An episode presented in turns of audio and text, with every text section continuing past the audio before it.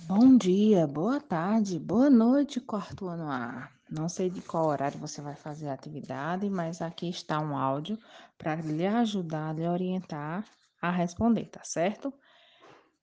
Nós trabalhamos, não foi?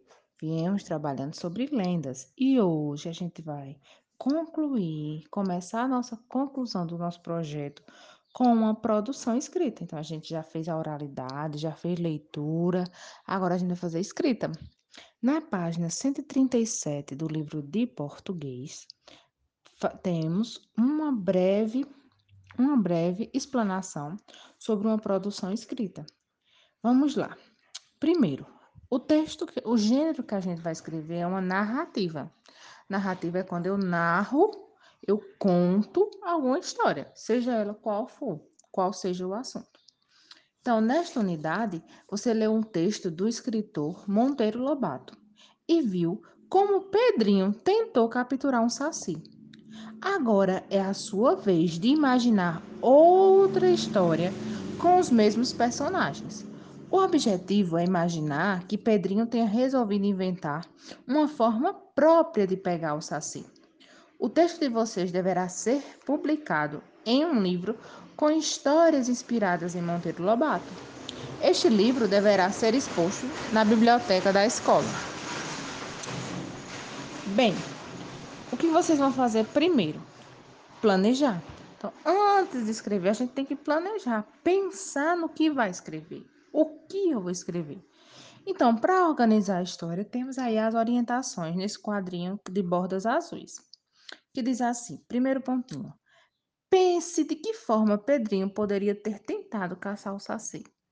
Que outra forma? Então, primeiro você vai pensar de que forma Pedrinho poderia ter tentado pegar o saci. Segundo, defina o espaço onde vai ocorrer as ações.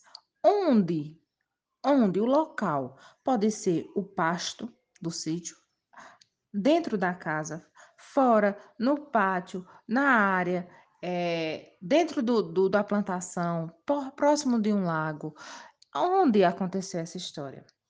E depois também vocês têm que pensar quando, o tempo. A gente tem que saber o lugar e o tempo.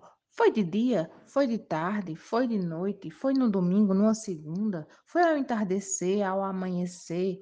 Em que horário foi? Em que tempo? Então você precisa situar primeiro o lugar, depois o tempo. Terceiro pontinho. Imagine que outras personagens do sítio do Pica-Pau Amarelo podem aparecer na história. Então, na história que a gente leu, não apareceu todos, mas a imaginação de vocês é quem vai dizer quais são os personagens que podem aparecer na história. Pode ser qualquer personagem, pode ser até um personagem convidado, como em muitos episódios tinha, de ser algum personagem de outra história que veio para a história do sítio. Último pontinho. Pense em qual deverá ser a situação inicial, o conflito, o clímax e o desfecho. Lembra que a gente também estudou, tá? Isso aí a gente já viu lá no comecinho desse trabalho com folclore, com lendas. A gente tem que ter uma situação inicial, que é justamente isso: quando, onde, quem, quem são as pessoas. O conflito é o problema. No caso, o problema seria caçar o saci. E o clímax é ver se ele consegue como ele consegue, tem que ter alguma dificuldade. E o desfecho é como ele conseguiu pegar o saci. Que aí vocês vão usar a imaginação de vocês para dizer de que forma isso aconteceu. Depois que vocês pensaram em todas essas ideias, em todas essas coisas que eu falei, vocês agora vão escrever. Então é hora de mãos à obra. Então a gente vai começar primeiro fazendo um rascunho. Então, gente, não pode ter preguiça de escrever. Por quê? Porque nenhum texto a gente faz logo de escreve e pronto. É preciso que a gente faça primeiro um rascunho.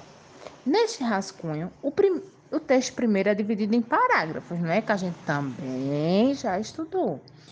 O primeiro parágrafo é o que? A situação inicial. Então, no primeiro parágrafo, você vai escrever os personagens, é, quem são os personagens, o problema inicial, que no caso é Pedrinho conseguir pegar o Saci. Depois você vai dizer é, quando, onde, não é? Aconteceu, está acontecendo a história, tá certo? É, depois, vocês vão lembrar de incluir momentos de tensão, aqueles momentos que todo mundo tem que parar. E nesse momento, Pedrinho pegou que objeto para tentar caçar o saci? Empregue dois pontos e travessão para indicar a fala dos personagens. Toda vez que alguém for falar, eu tenho que pular a linha, na linha de baixo, escrevo travessão e a frase que eu vou dizer, tá certo? Então, no caso, se é Pedrinho disse, eu vou pegar o saci, então eu vou, Pedrinho, aí eu escrevo, Pedrinho disse, dois pontos. Na outra linha eu boto travessão e, e digo e escrevo o que Pedrinho disse, eu vou pegar o saci. Então, quando tiverem dificuldade também na questão do travessão, podem mandar mensagem para ti, tá certo? Também usar a vírgula. Quando toda vez que for enumerar, não é que for dar uma pausa na fala, aí você vai lá e coloca uma vírgula.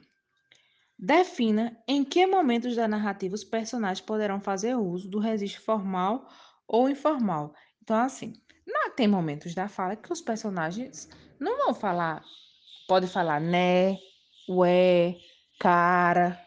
Então, tem momentos da fala, né, que você pode usar essas palavras.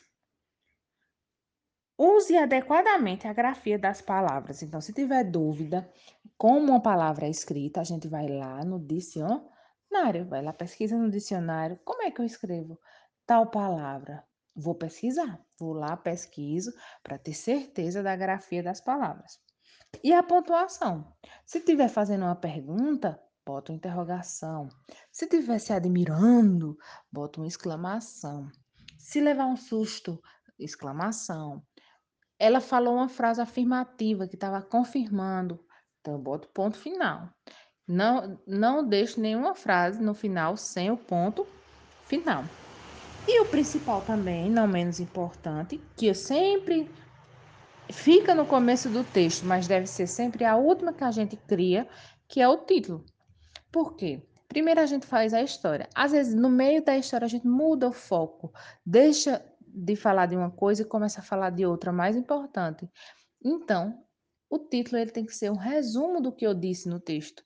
Então, se o título vai ser um resumo, só posso fazer o resumo depois que eu fizer o texto, não é? Então, eu faço o texto, depois, no final, eu deixo o espaço do título, lógico, e depois eu vou lá e crio um título para a minha história.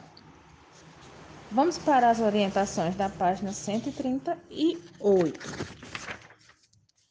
Na página 138 tem um revisar e o reescrever. Esse a gente vai responder juntos. Então, conforme vocês forem fazendo o texto, vocês vão me mandar o rascunho. A gente vai, isso eu peço que vocês façam no privado, quem conseguir. Quem não conseguir, pode mandar no grupo, que eu vou lá no privado para a gente conversar. Por quê? Não adianta vocês mandarem um texto e eu não, eu não consegui ler e dar a devolutiva do que a gente precisa mudar. Então, todo o texto ele precisa ser revisado e a gente vai revisar junto.